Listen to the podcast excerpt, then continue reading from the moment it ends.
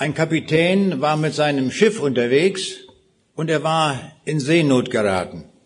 Und da kamen die Passagiere zu ihm und sagen, Kapitän, du musst beten, dass Gott uns hier hilft. Und da sagt der Kapitän, ich habe schon jahrelang nicht mehr gebetet. Und ich war auch schon viele Jahre nicht mehr in einem Gottesdienst. Ich bete nicht. Aber jetzt wurde der Sturm heftiger und das Schiff drohte unterzugehen. Und dann kamen die Passagiere wieder, Kapitän, du musst beten. Gut, sagt er, jetzt wird die Not so stark, jetzt werde ich beten. Und da hat er Folgendes gebetet. Lieber Gott, ich habe schon 15 Jahre lang nichts mehr von dir erbeten. Aber bitte hilf jetzt. Und ich verspreche dir, dass ich mich in den nächsten 15 Jahren nicht wieder zu, mich zu dir wenden werde, um dich zu belästigen. Wir sehen, dieser Kapitän hat eine besondere Vorstellung gehabt vom Gebet, dass man Gott ja nicht mit Gebeten belästigt. Und so haben viele Leute eine falsche Vorstellung vom Gebet, auch eine falsche Vorstellung von der Ewigkeit. Und darum wollen wir ein wenig nachdenken heute Morgen über die Ewigkeit an diesem Ewigkeitssonntag. Wir alle, die wir hier sind, sind unterwegs zur Ewigkeit. Eines Tages werden wir nicht mehr hier sein, sondern für uns alle gilt, dann bricht die Ewigkeit an. Und die Frage ist, wo werden wir sein? Die Bibel sagt uns, die Ewigkeit hat zwei Häfen, um bei dem Bild zu bleiben, wohin unser Lebensschiff fährt. Entweder fahren wir zum Himmel oder wir fahren zur Hölle. Es gibt nur diese beiden Orte der Ewigkeit. Und die Frage, die wir uns stellen, ist, zu welchem Ort hin bewegen wir uns? Auf welchem Weg sind wir unterwegs? Ich werde heute hauptsächlich über den einen Zielhafen sprechen und das ist der Himmel. Und ich möchte es einmal nennen heute Morgen das Thema Freudig auf den Himmel. Es gibt viele Gründe dafür, sich darüber zu freuen. Und in diesem Thema kommen zwei Wörter besondererweise vor, freudig und Himmel. Wenn wir über Freude reden, da kennen wir drei Arten der Freude. Die erste Art der Freude ist all das, was wir hier auf der Erde an Gutem erleben. Wir freuen uns über eine schöne Blume, wir freuen uns über ein gutes Essen, wir freuen uns über liebe Menschen, die wir treffen. Wir freuen uns auch, wenn ich unterwegs bin, eine neue Stadt kennenzulernen oder eine Stadt, in der ich schon mal war, Bekanntes wiederzusehen. Darüber freut man sich. Diese Freude über all die Dinge, die wir hier erleben auf dieser Erde, ist Gott gewollt. Er schenkt uns das. Und darum lesen wir auch im Römerbrief Kapitel 12, Vers 15, Freut euch mit den Fröhlichen und weint mit den Weinenden. Also diese Freude ist von Gott gewollt. Aber es gibt eine zweite Art der Freude und diese zweite Art ist, ich möchte mal sagen, ist die geistliche Freude, wo wir uns freuen über geistliche Dinge. Bei der Geburt Jesu hatte der Engel den Hirten Folgendes gesagt. Siehe, ich verkündige euch große Freude, die allem Volk widerfahren wird, denn euch ist heute der Heiland geboren. Als der Gefängniswärter von Philippi zum Glauben gekommen war, da ist auch von Freude die Rede. Da heißt es nämlich in Apostelgeschichte 16, Vers 34, und er führte sie in sein Haus und deckte ihnen den Tisch und freute sich mit seinem ganzen Hause, dass er zum Glauben gekommen war. Wir sehen, das ist die geistliche Freude. Und der Apostel Paulus schreibt, wir sind Gehilfen eurer Freude. Dass wir Freude haben soll. Die Botschaft, die wir verkündigen, soll Freude bereiten. Dass wir nach Hause gehen und sagen, das war so richtig aus der Bibel gepredigt im Sinne Gottes, weil Gott uns Freude vermitteln will. Und von dieser Freude lesen wir auch im Philipperbrief Kapitel 4, Vers 4, wo es heißt, Freuet euch in dem Herrn alle Wege und abermals sage ich, freuet euch. Und jetzt kommen wir zu der dritten Art der Freude. Das ist die himmlische Freude. Das ist nochmal eine Stufe höher, viel mehr als die irdische Freude und noch stärker als die geistliche Freude. Davon lesen wir im ersten Petrusbrief Kapitel 1 Vers 8. Ihn habt ihr nicht gesehen und habt ihn doch lieb. Und nun glaubt ihr an ihn, obwohl ihr ihn nicht seht. Ihr werdet aber mit euch freuen mit unaussprechlicher und herrlicher Freude. Wir sehen, das ist die dritte Stufe der Freude, das ist die himmlische Freude, die alles andere an Freude bei weitem überragt. Der Jesus sagt, freut euch aber, dass eure Namen im Himmel geschrieben sind. Das ist die große Freude. Warum können wir uns über den Himmel so freuen? Darüber wollen wir ein Stück weit nachdenken, weil es so viele Gründe dafür gibt. Im Alten Testament, im Buch Prediger, Kapitel 3, Vers 11, da lesen wir, alles hat er gar schön gemacht zu seiner Zeit, auch die Ewigkeit hat er ihnen ins Herz gelegt. Da hat Gott etwas Besonderes getan. Uns allen, die wir hier sind, hat Gott die Ahnung der Ewigkeit ins Herz gelegt. Auch diejenigen, die vielleicht sagen, ich glaube an keinen Gott und mit dem Tod ist alles vorbei, letztlich stimmt das nicht. Wenn man mal genau nachbohrt, das weiß ich aus vielen Gesprächen, dann merkt man, es ist der Funke der Ewigkeit doch in ihren Herzen. Das ist das, was die Bibel sagt. Und das können wir auch beobachten an allen Völkern, die keine Bibel haben, wo nie ein Missionar hinkam. Sie haben alle die Ahnung der Ewigkeit. Sie wissen darum, es muss etwas geben nach dem Tod. Die verschiedenen Völker haben das sehr unterschiedlich zum Ausdruck gebracht. Die Indianer hatten die Ahnung der Ewigkeit und sie haben sich das so vorgestellt, das sind die ewigen Jagdgründe, wo es also einen unermesslichen Reichtum gibt an Wild, an Büffeln und was weiß ich alles, wo man jagen kann ohne Ende. Und muss nicht lange suchen, ob da irgendwo mal ein Büffel rumläuft. Überall große Herden, also die Ewigkeit haben die sich vorgestellt, ich will es mal kurz fassen, als eine riesige Herde von Büffeln. Das ist auch eine Vorstellung. Dann andere haben das wieder anders gesagt, wie das sein mag. Mohammed hat ein Paradies gezeichnet, das für die Wüstenbewohner ansprechend war. Und unser Heidedichter Hermann Löns hatte seine eigene Vorstellung von dem Land der Ewigkeit. Und er hat ein Lied darüber geschrieben, wo diese Ahnung der Ewigkeit deutlich zum Ausdruck kommt. Er sagt, ich weiß ein Land, in dem ich niemals war. Da fließt ein Wasser, das ist silberklar. Da blühen Blumen, deren Duft ist rein und ihre Farben sind so zart und fein. Auch singt ein Vogel in dem fernen Land, er singt ein Lied, das ist mir unbekannt. Ich hört es nie und weiß doch, wie es klingt. Ich weiß es auch, was mir der Vogel singt. Der Vogel singt das Lied vom Tod, die höchste Wonne und die tiefste Not, jedwege Lust und jeglich Herzeleid, die Lust der Zeit, das Weh der Ewigkeit. Erreiche ich das ferne, fremde Land, dann blüht das Lebensmahl in meiner Hand.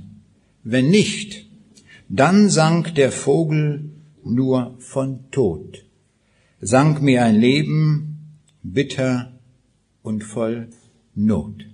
Wir sehen, er hat die Ahnung der Ewigkeit, er beschreibt das hier mit einem Vogel, der da singt, und das bringt er so zum Ausdruck. Aber es muss es geben, ganz klar gibt es das.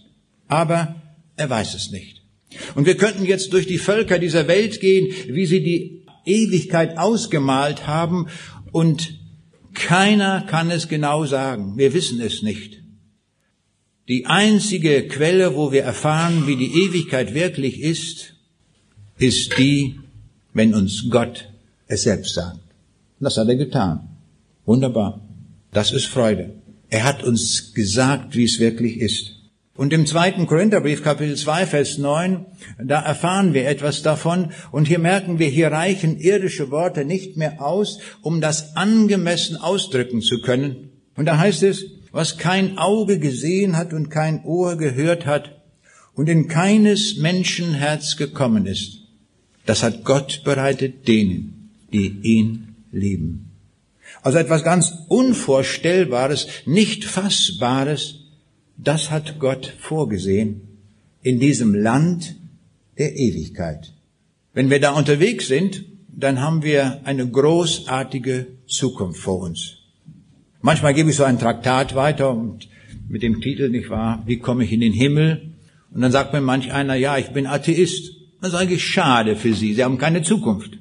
Das ist, das ist schlecht, wenn man keine Zukunft hat. Aber hier, wenn wir an diesen Gott, an diesen Jesus Christus glauben, haben wir eine wunderbare Zukunft vor uns. Als die Königin von Saba weit gereist kam, um in Jerusalem eine Begegnung mit Salomo zu haben, da bricht sie aus in diesem Spruch und sie sagt, nicht die Hälfte hat man mir gesagt. Sie war fasziniert von dem, das war ein Gerücht, was sie gehört hatte über den Reichtum, über die Herrlichkeit von Salomo. Und jetzt sieht sie die Wirklichkeit und sagt nicht, die Hälfte von dem habe ich je gehört von Salomo. Sie ist erstaunt darüber. Und wenn wir in der Bibel nachlesen, da steht, da blieb, da stockte sogar der Atem. Und ich möchte noch ergänzen, vielleicht blieb ihr sogar einen Augenblick das Herz stehen. So fasziniert war sie, als sie den König sah. Und das ist ein Bild dafür, auch für die Ewigkeit, für, für, uns. Wenn wir einmal angekommen sind am Ort, am richtigen Ort der Ewigkeit, dann wird es uns genauso gehen. Wir werden sagen, nicht mal die Hälfte von dem hat man uns je gepredigt. Nicht die Hälfte von dem haben wir je in irgendeiner Botschaft gehört, die irgendein Prediger uns gesagt hat. Aber vielleicht die Hälfte. Und darum lohnt es sich nachzudenken darüber. Diese Ewigkeit soll uns ein Stück weit heute Morgen bewegen. Es ist der Ort, wo wir ewige Heimat haben, wo wir geplant sind von Gott, dass wir alle Zeit dort sind. Wir leben hier in einer vergänglichen Welt, die wir nur hier ein paar Jahre durchstreifen, dann sind wir nicht mehr. Wir brauchen eine ewige Heimat. Und der Apostel Paulus sagt, unsere Heimat aber ist im Himmel, nicht hier, auch nicht im schönen Dresden, oder? Hier ist schön zu leben, Wunderbar. Aber es ist nicht ewige Heimat. Ich denke auch gerne an meine Heimat zurück in Ostpreußen. Ich habe es zwar nur sieben Jahre erlebt, aber das war eine schöne Zeit, auf dem Bauernhof zu leben. Ich war überall dabei. Wenn Ernte eingefahren wurde, bin ich hinterhergelaufen. Wenn da die Hühner waren, ich war die, habe ich dann abends von der Stange gejagt, wenn sie schon da ausruhten. Oder die Enten, die kamen hinter mir her, weil sie von mir Futter kriegten. Das waren alles schöne Erlebnisse. Das ist ein Stück Heimat, wenn man das erlebt. Aber dann 1945 kam die Rote Armee und da mussten wir weg, da mussten wir flüchten. Dann war das alles vorbei. Keine Heimat mehr. Heimat auf Zeit. Einer, der das in besonderer Weise beklagt hat, keine Heimat zu haben, das war Nietzsche. Und er sagt, die Welt ein Tor zu tausend Wüsten, stumm und kalt. Wer das verlor, was du verlorst, macht nirgends Halt.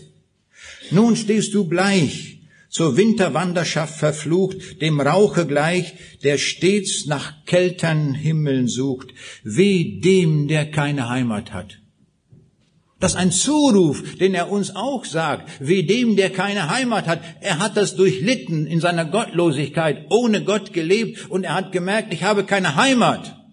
Alle die Philosophen, die Atheisten sein wollten und Argumente für den Atheismus uns sagen wollten, sie haben alle nicht die Gottlosigkeit in ihrer Konsequenz beschrieben. Das hat aber Nietzsche getan. Nietzsche hat gesagt, wenn ich ohne Gott lebe, habe ich keine Heimat. Und weh dem, der keine Heimat hat. Wir sind von Gott auf Heimat angelegt, dass wir wissen, wo haben wir wirklich eine Bleibe. Ich sagte eben schon, ich bin geboren in Rheineck in Ostpreußen, 125 Kilometer noch östlich von Königsberg. Und 50 Jahre danach ungefähr, als dann die Möglichkeit, es die Möglichkeit gab, dort auch einmal hinzureisen, haben wir eine Evangelisation durchgeführt in Königsberg.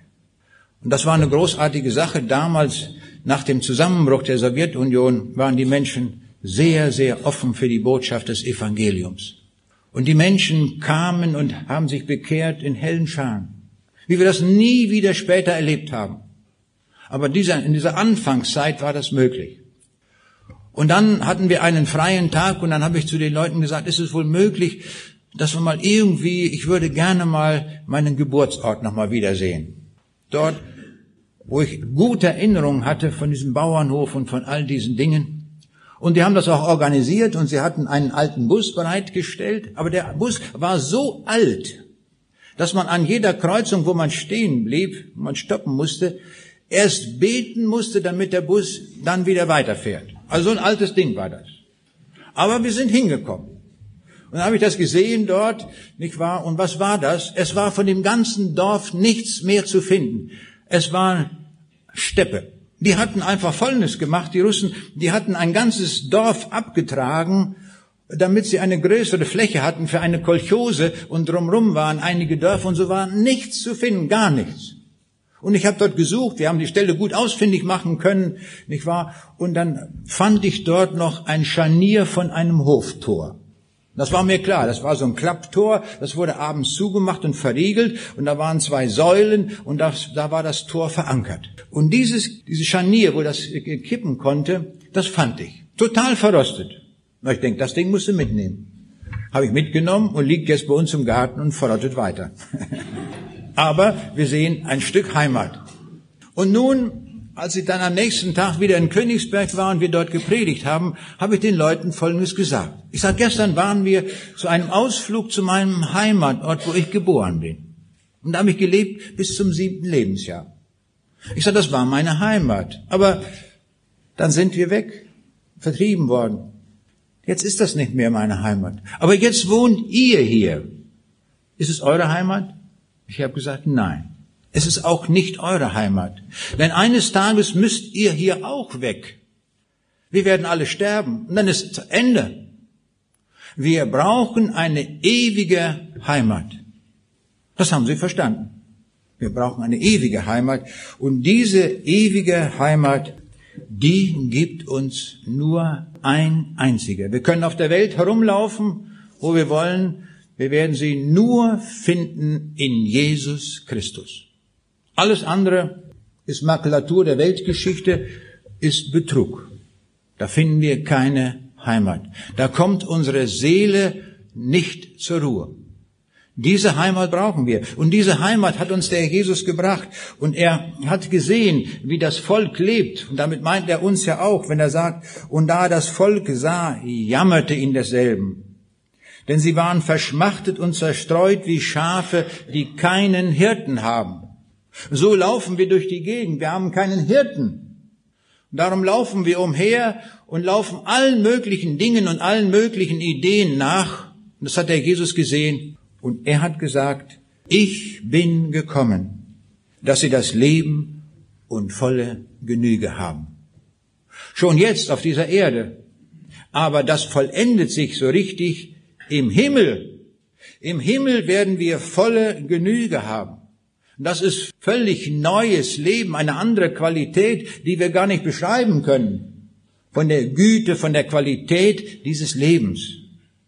Das hat er uns gebracht. Da werden wir zum allerersten Mal wirkliche, echte Lebensqualität erkennen und erleben. Dort, bei ihm in der Ewigkeit. Wir sehen also, der Himmel ist Leben im Überfluss. Da gibt es keinen Mangel, keinen Tod, keine Krankheit, keine Finanzkrise, keine Punkte in Flensburg. Alles gibt es nicht mehr. Es ist alles abgeschafft. Alles, was uns irgendwie belasten könnte, was irgendwie uns die Freude nehmen kann, wird nicht sein. Es wird alles vollkommen sein. Langeweile, wie manche Leute sagen, wird es nicht geben. Manche Leute haben mir schon mal gesagt, wir wollen zur Hölle, in der Hölle ist wenigstens was los. Remi Demi, nicht wahr? Da geht die Post ab. Denkst du? In der Hölle ist grausam, ist furchtbar. Und die Freunde, die du wiederfinden willst in der Hölle, die wirst du nie finden. Das ist ein Ort der Finsternis. Und jeder ist mit seinen eigenen Qualen beschäftigt. Da wird er gar nicht an andere mehr denken. Aber der Himmel ist der Ort der vollen Genüge, wo wir alles haben. Alle unsere Sehnsüchte, die wir hier kennen und die unerfüllt sind, werden im Himmel erfüllt sein. Im Himmel gibt es keine gebrochenen Herzen mehr. Im Himmel hat das alles aufgehört. Und im Himmel hat der Herr Jesus, der Architekt dieser Welt, eine Wohnung für uns präpariert.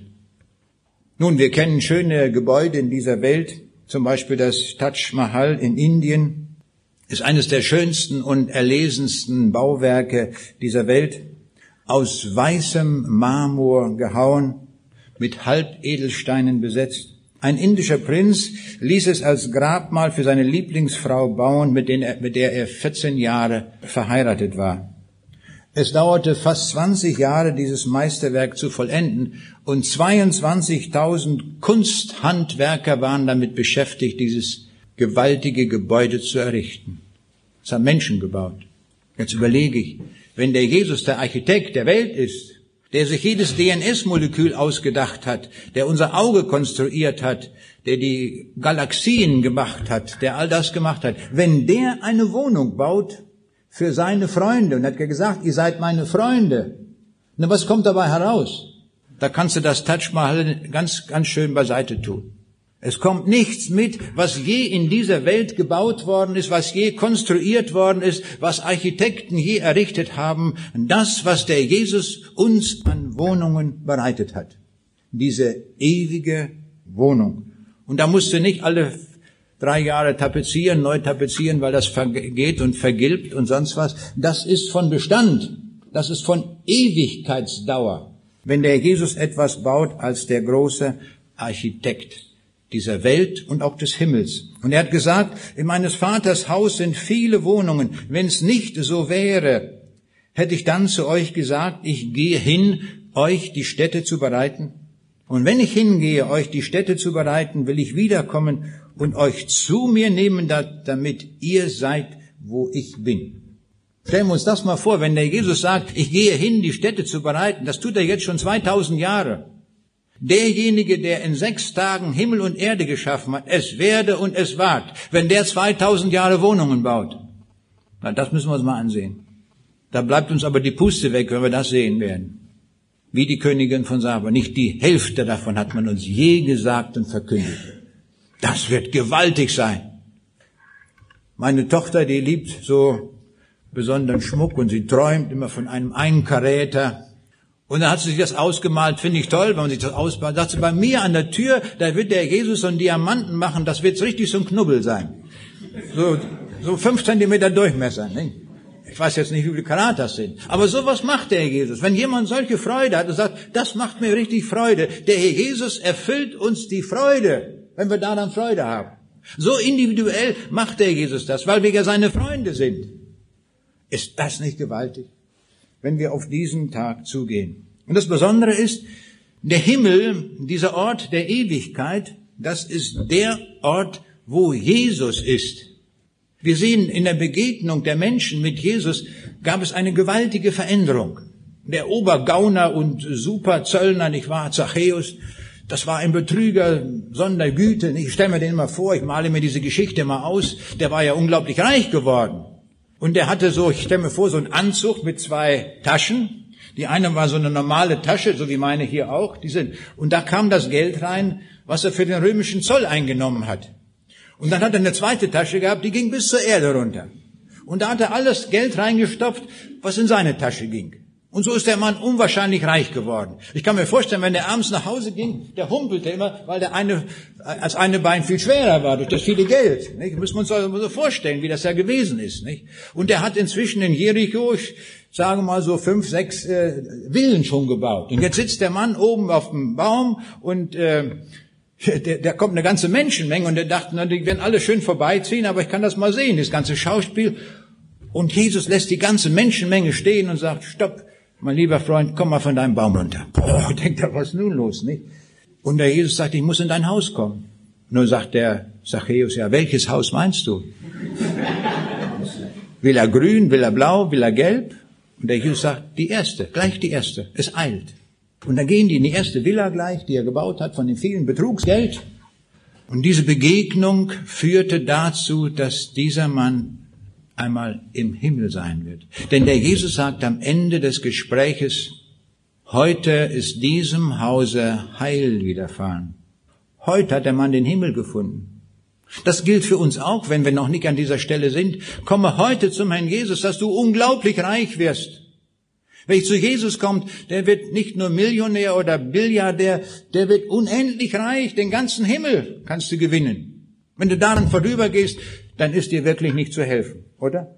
Das ist doch gewaltig. Das muss ich doch, als ich das hörte, die Botschaft von Jesus, ich sage, das ist es. Das muss ich haben. Und der Zachäus griff zu. Und er hat auch sein Leben sofort verändert, hat gesagt, wo ich betrogen habe, da werde ich vierfach zurückgeben. Mein Freund der Harry, der mir nach Russland mitkommt, der mich immer setzt, der hat eine gute Lösung. Wie konnte der das denn bezahlen? Wie konnte er denn vierfach zurückgeben? Wie geht das? Da sagt er, der hatte eine reiche Schwiegermutter. und, und, und so konnte er das ganz legal bezahlen und dann war der raus aus allem. Aber er erkannte, ich muss was gut machen. Ich habe äh, Dinge gemacht, die nicht in Ordnung sind. Und der Jesus verheißt ihm das Himmelreich. Heute ist diesem Hause Heil widerfahren. Nimm das an, wenn du noch nicht an dieser Stelle bist. Nimm das Himmelreich an, indem du zu Jesus kommst, mit fliegenden Fahnen hier und heute und sofort. Das duldet keinen Aufschub. Wenn der Jesus heute sagt, dann sag du nicht morgen. Heute ist der Tag des Heils. Und so haben das all die Leute erfahren, die eine Begegnung mit Jesus hatten. Auch der Kerkermeister in Philippi war auch so ein Gauner, nicht? Der lief immer mit der Peitsche rum und schlug die Leute. Die hatten schon dicke Striemen auf dem Rücken. Und dann verkündigt ihm Paulus das Evangelium. Der erkennt das, der bekehrt sich, er findet zu Jesus und lädt die Leute ein und bietet ihnen ein gutes Mahl. Mitternacht sogar. Gewaltig, was für eine Änderung da eintritt. Und wir sehen, die, die Begegnung mit Jesus bringt eine unglaubliche Veränderung in unserem Leben. Aber wenn ich mir vorstelle, die Begegnung mit Jesus im Himmel, was muss das denn sein? Das wird eine Kommunikation ohne Gleichen werden. Viele Fragen, die wir in diesem Leben haben, werden alle beantwortet sein. Da gibt's ja nichts mehr zu sagen, oder? Der Jesus, der Schöpfer, ist unglaublich kreativ. Und wir werden auch kreativ sein. Und es wird kreative Gespräche geben.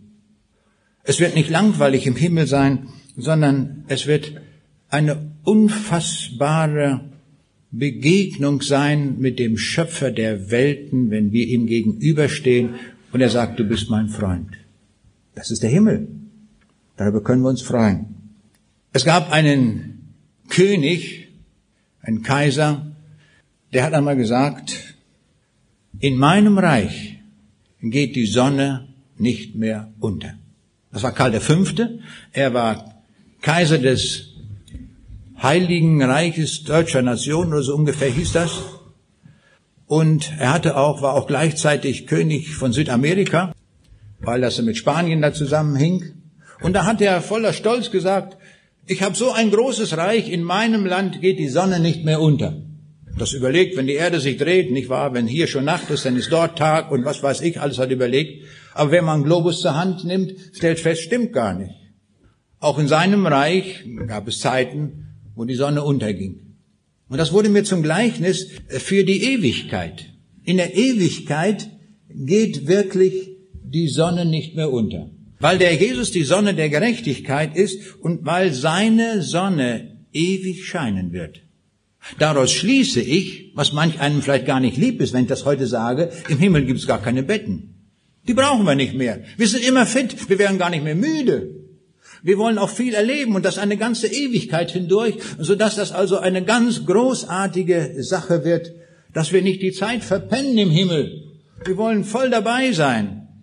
Und darum scheint uns die Sonne der Ewigkeit immer. Wenn wir hier in die Sommerfrische fahren, dann kaufen wir alle möglichen Mittelchen da zum Einreiben, damit wir den Sonnenstich kriegen und alle diese Dinge, ich weiß nicht, Schutzfaktor 56 oder 37, irgend sowas kauft man dann, nicht, um, um da nicht zu verbrennen. Bei der Sonne der Ewigkeit wird niemand einen Sonnenbrand kriegen. Es ist die milde Sonne Jesu, die ein Licht gibt, das uns erhält und wo nichts Zerstörerisches dran ist. Der Prophet Jesaja sieht das schon und sagt dort in Jesaja 60, 19 bis 20, die jetzige Sonne soll nicht mehr des Tages dir scheinen und der Glanz des Mondes soll dir nicht leuchten. Gott wird dein Preis sein. Deine Sonne wird nicht mehr untergehen. Ist das nicht schön? Der Himmel, das Land, in dem die Sonne nicht mehr untergeht. Was zahlen die Leute alles, um in Urlaub zu fahren, wo die Sonne scheint? Gibt man viel Geld aus, große Flugreisen, brauchen wir im Himmel nicht mehr, weil wir ewig die beste Sonne haben, die es überhaupt gibt. Jesus, die Sonne der Ewigkeit. Und jetzt kommt ein Gedanke, der geht in meinen Kopf nicht rein. Da steht nämlich im ersten Johannesbrief, meine Lieben, wir sind schon Gottes Kinder, es ist aber noch nicht offenbar geworden, was wir sein werden. Wir wissen aber, wenn es offenbar wird, werden wir ihm gleich sein. Wir werden dem Herrn Jesus gleich sein. Das ist gewaltig. Wenn der Jesus der Schöpfer der Welt ist, was uns ja die Bibel sagt, im Johannesevangelium zum Beispiel, am Anfang war das Wort und alles ist durch ihn gemacht. Und wenn wir ihm gleich sind, haben wir seine Qualitäten, wir haben seine Schöpfung, Schöpferqualitäten, die wird er uns auch geben. Und wenn wir dann anfangen, etwas zu schaffen, wo nie etwas für den Papierkorb gedacht wird, sondern so unvorstellbar genial sein wird, dass er uns erhebt in den Stand, ihm gleich zu sein. Das muss gewaltig sein. Dass er uns so erhebt und uns so etwas zuteil werden lässt.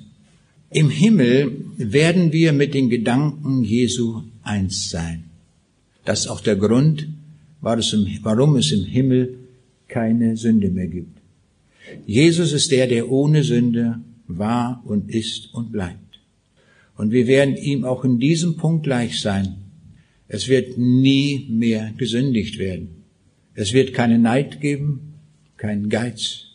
Alles, was wir auf dieser Welt kennen, alle Nöte der Sünde werden nicht mehr dort sein. Und jetzt möchte ich noch einen Text mit uns betrachten aus der Offenbarung, Offenbarung 2, Vers 17. Da ist ganz deutlich vom Himmel die Rede, obwohl das Wort Himmel gar nicht vorkommt. Wir werden sehen. Warum?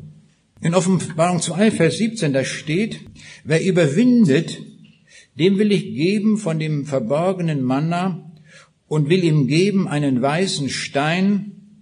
Auf dem Stein aber steht euer neuer Name geschrieben, welchen niemand kennt, als der ihn empfängt. Haben wir erkannt, dass das ein zentraler Vers ist über den Himmel? Schauen wir uns die Begriffe an, die hier vorkommen. Es ist die Rede vom verborgenen Manna, vom weißen Stein und vom neuen Namen. Schauen wir uns erst das verborgene Manna an. Als das Volk Israel in der Wüste unterwegs war, 40 Jahre Wüstenwanderung, da hat Gott das Volk versorgt mit dem Manna. Und jetzt knüpft der Herr Jesus in der Offenbarung an und sagt, jetzt gibt es im Himmel das verborgene Manna. Das heißt also jenes Manna, was wir noch gar nicht kennen, was auch die Israeliten nicht gekannt haben. Aber im Himmel wird es gereicht werden. Dieses himmlische Manna ist eine Speise, die wir dort bekommen werden. Es wird also im Himmel, können wir sagen, ganz deutlich, auch gegessen werden. Aber nicht Gänseschenkel mit Rotkohl oder Eisbein mit Sauerkraut oder Schwarzwälder Kirsch, sondern auch nicht sächsischer Sauerbraten, sondern es wird das himmlische Manna sein, weil wir das genießen werden. Der Jesus hat ja gesagt, er wird sich die Schürz, er wird sich schürzen und uns zu Tisch bitten. Ja, warum schürzt er sich? Das ist auch ein ganz besonderer Ausdruck, der hier steht in der Bibel. Der Sonnenkönig Ludwig XIV. hatte tausend Bedienstete als König. Ich weiß gar nicht, was die den ganzen Tag gemacht haben, ob es so viele Schnürsenkel zuzubinden galt und, und Perücken aufzusetzen oder was, kann man sich gar nicht vorstellen. Und der Jesus als König der Ewigkeit, er hat gar keine Bedienstete. Er selbst dient. Er selbst wird sich schürzen und uns zu Tisch bitten und uns dienen. Wir sind seine Gäste in alle Ewigkeit. Und da wird das himmlische Manna gereicht. Es wird auch etwas zu trinken geben, nämlich Wein. Das hat der Jesus versprochen in Matthäus 26, 29. Ich sage euch, ich werde von nun an nicht mehr von diesem Gesetz, Gewächs des Weinstocks trinken, bis an den Tag, an dem ich von neuem davon trinken werde, mit euch in meines Vaters Reich. Na, das wird ein Wein. So was haben wir noch nie getrunken. Und es kommt hinzu, bei diesem himmlischen Wein, das können wir uns sehr gut vorstellen, da wird niemand betrunken sein. Und da bekommt auch niemand Migräne oder Kopfschmerzen, was wir alles haben, nicht wahr? Oder was es hier alles so gibt, einen Kater und da muss man saure Gurken essen oder sonst alles. Sowas gibt es nicht. Es wird ein Genießen sein in vollen Zügen, weil alles vollkommen ist. Und all das wird uns der Jesus reichen. Bemerkenswert, dass der Jesus das erste Wunder wo tat? Auf der Hochzeit zu Kana. Auf einer Hochzeit. Und in diesem Bild wird es weitergehen. In die Ewigkeit können wir uns auch ein Stück weit vorstellen wie eine Hochzeit. In Lukas 12, Vers 37, da steht das, er wird sie schürzen und wird sie zu Tisch bitten und kommen und ihnen dienen. An der himmlischen Festtafel. Genuss ohne Reue. Da wird auch nicht jemand sagen, ich, ich habe Bluthochdruck, jetzt darf ich das nicht nehmen. Oder wenn ich jetzt zu viel esse, nicht wahr, dann morgens auf die Waage, dann wird das irgendwie der Zeiger zu weit nach rechts gehen, weil heute ist ja alles digital, die Zahlen, die Ziffern gehen hoch. Wird nicht sein.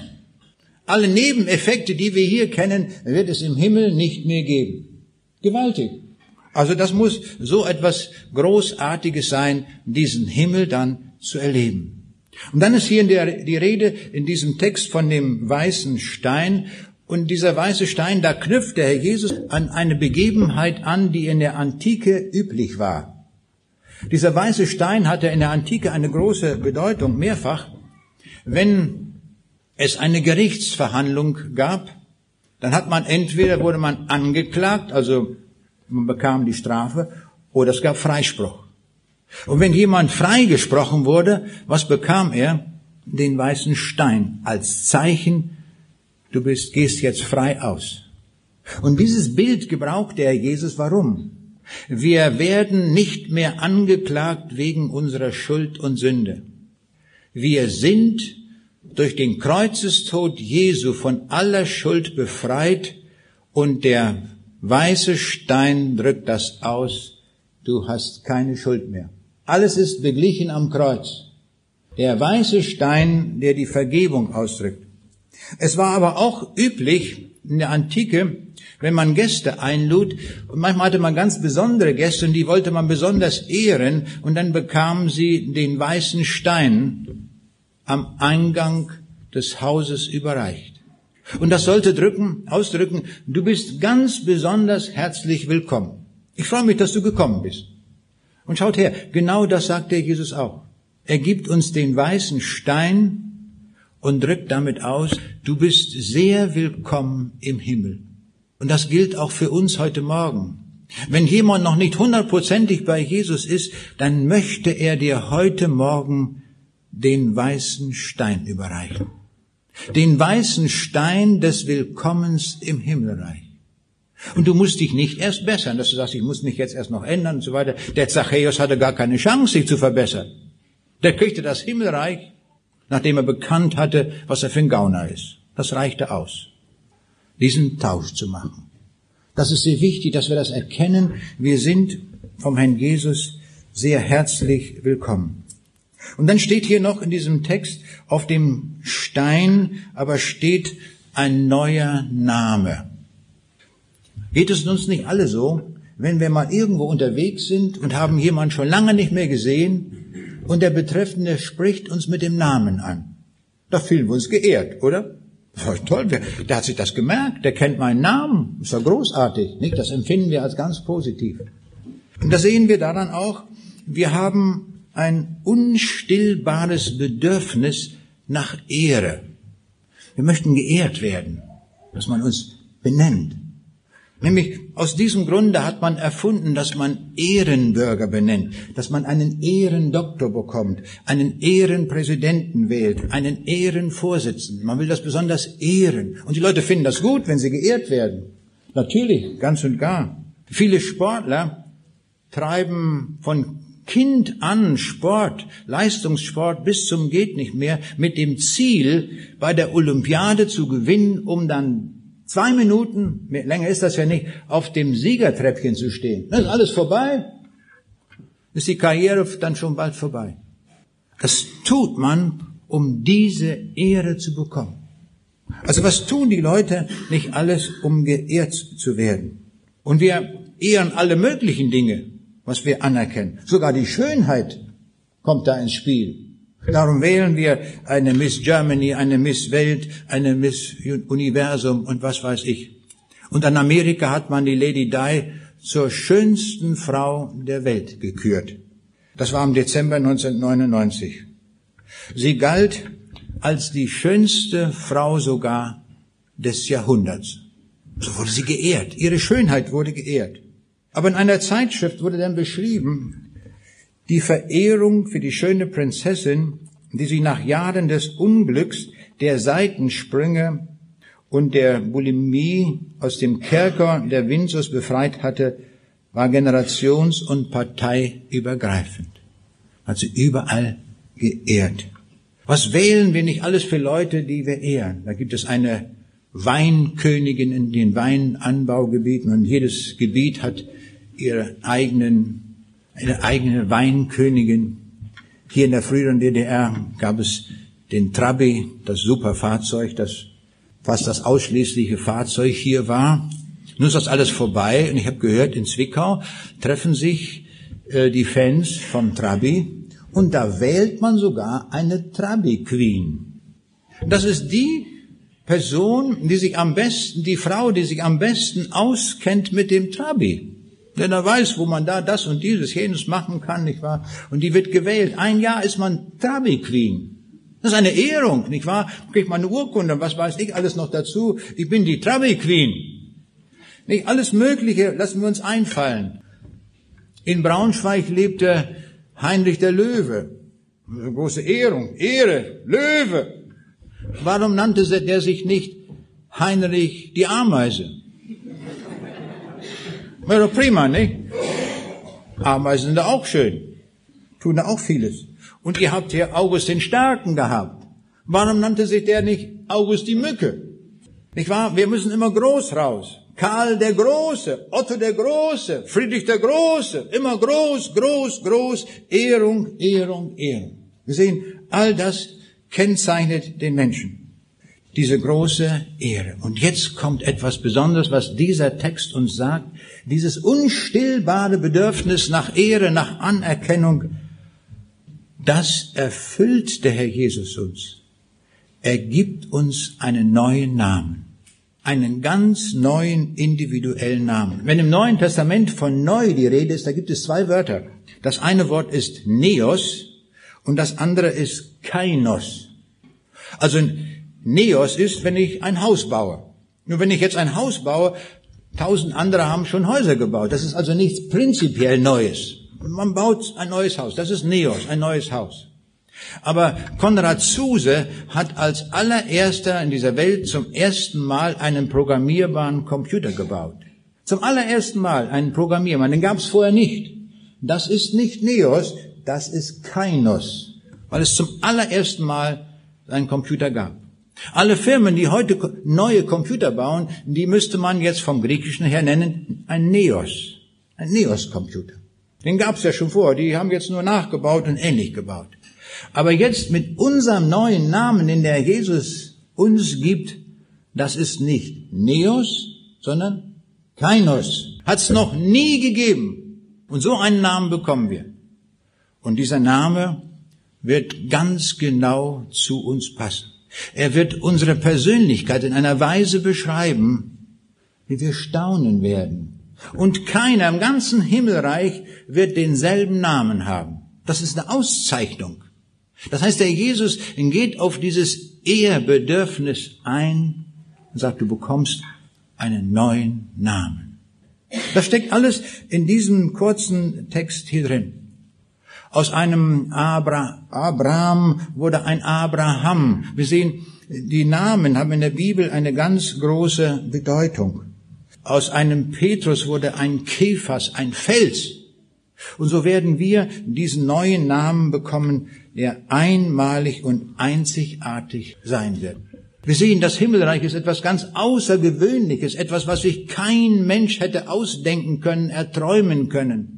Nicht in den allerkühnsten Träumen, in keinem Volk der Welt ist so etwas erdacht worden, sondern nur durch die Offenbarung des Herrn Jesus Christus wissen wir von diesem Himmel. Jetzt müsste uns alle die Sehnsucht packen, dass wir sagen, da möchte ich sein. Da möchte ich in alle Ewigkeit sein. Und in der Tat, der Jesus lädt uns ein, egal wer wir sind, egal wie alt wir sind, wie jung wir sind, ob Mann, ob Frau, ob Deutscher oder Chinese oder Russe, egal wer wir sind. Er lädt jeden ein und sagt, komm doch.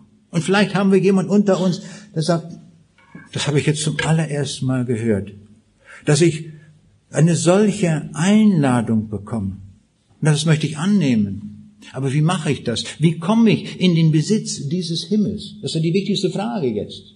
Und das hat uns der Jesus sehr einfach gemacht. Wir haben gesehen an diesen Begegnungen, die Jesus mit Zachäus hatte oder mit dem Kerkermeister, der dann Jesus fand, das geschah an einem Tag. Die haben nicht 27 Predigten gehört oder 328. Sie haben einmal die Botschaft gehört, sie haben es verstanden und haben die Botschaft angenommen. Das ist das Großartige. Das gilt für uns auch.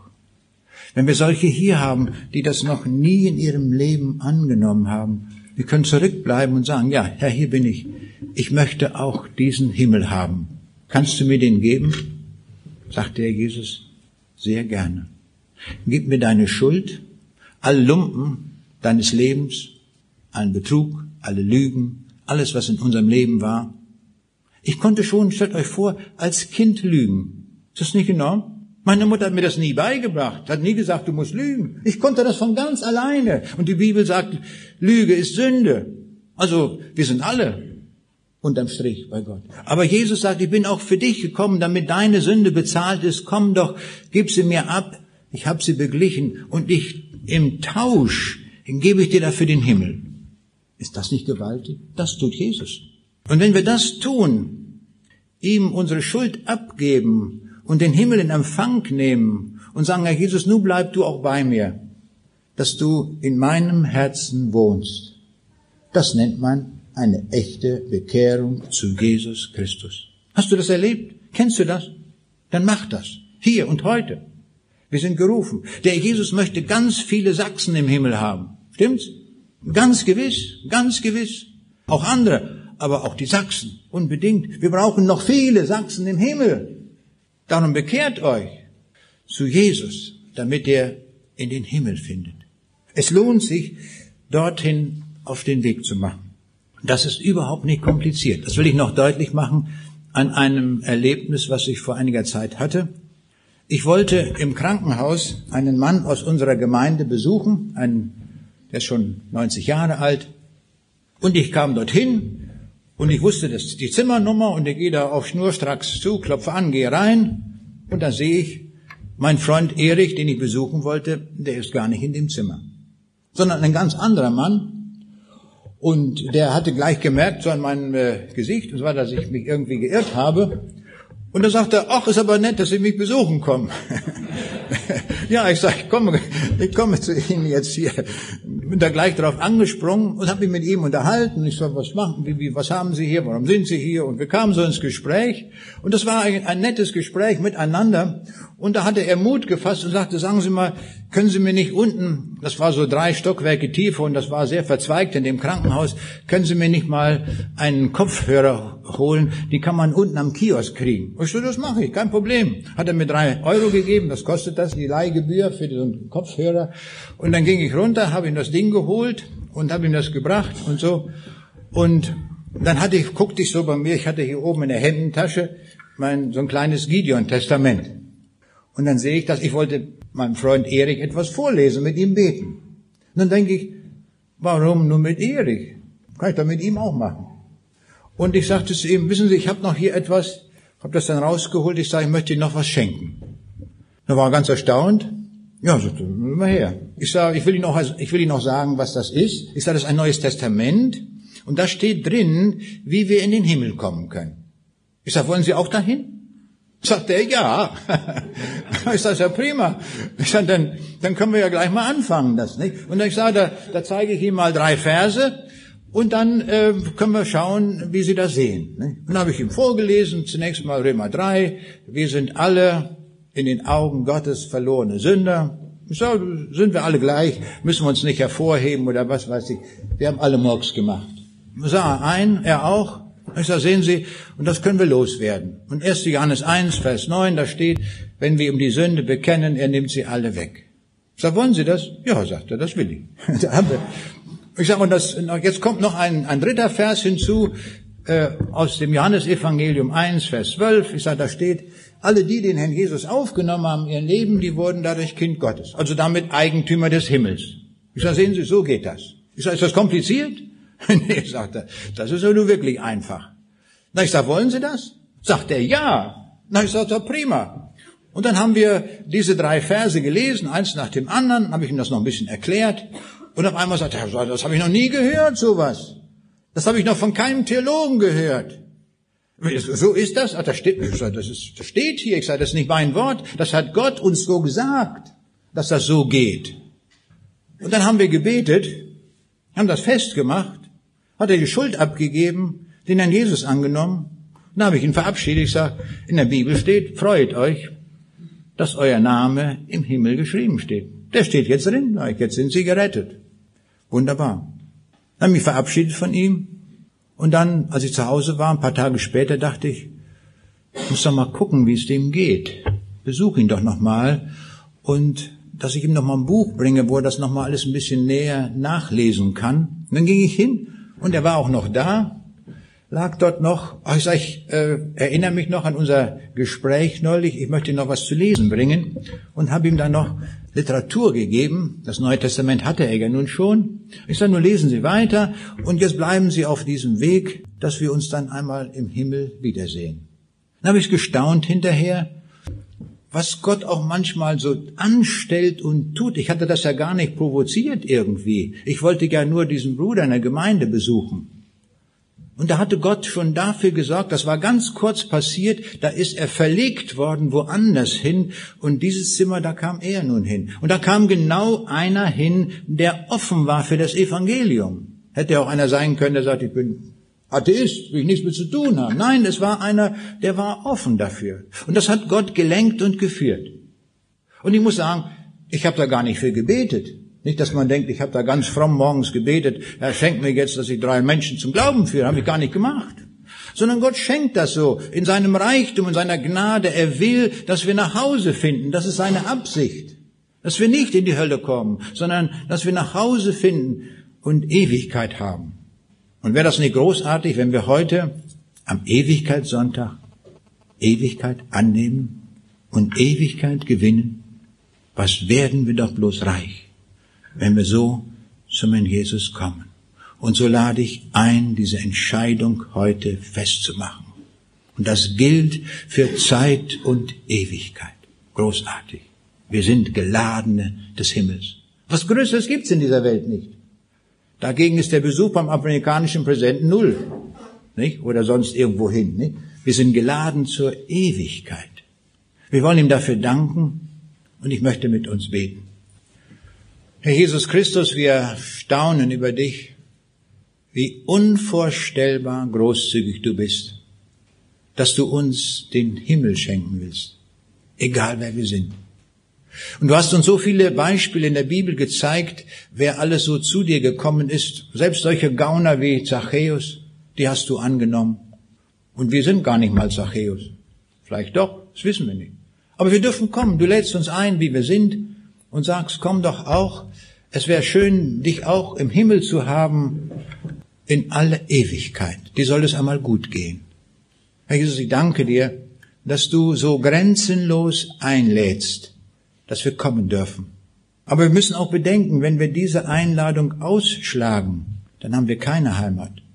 Dann ergeht es uns so, wie Nietzsche es gesagt hat, wie dem, der keine Heimat hat.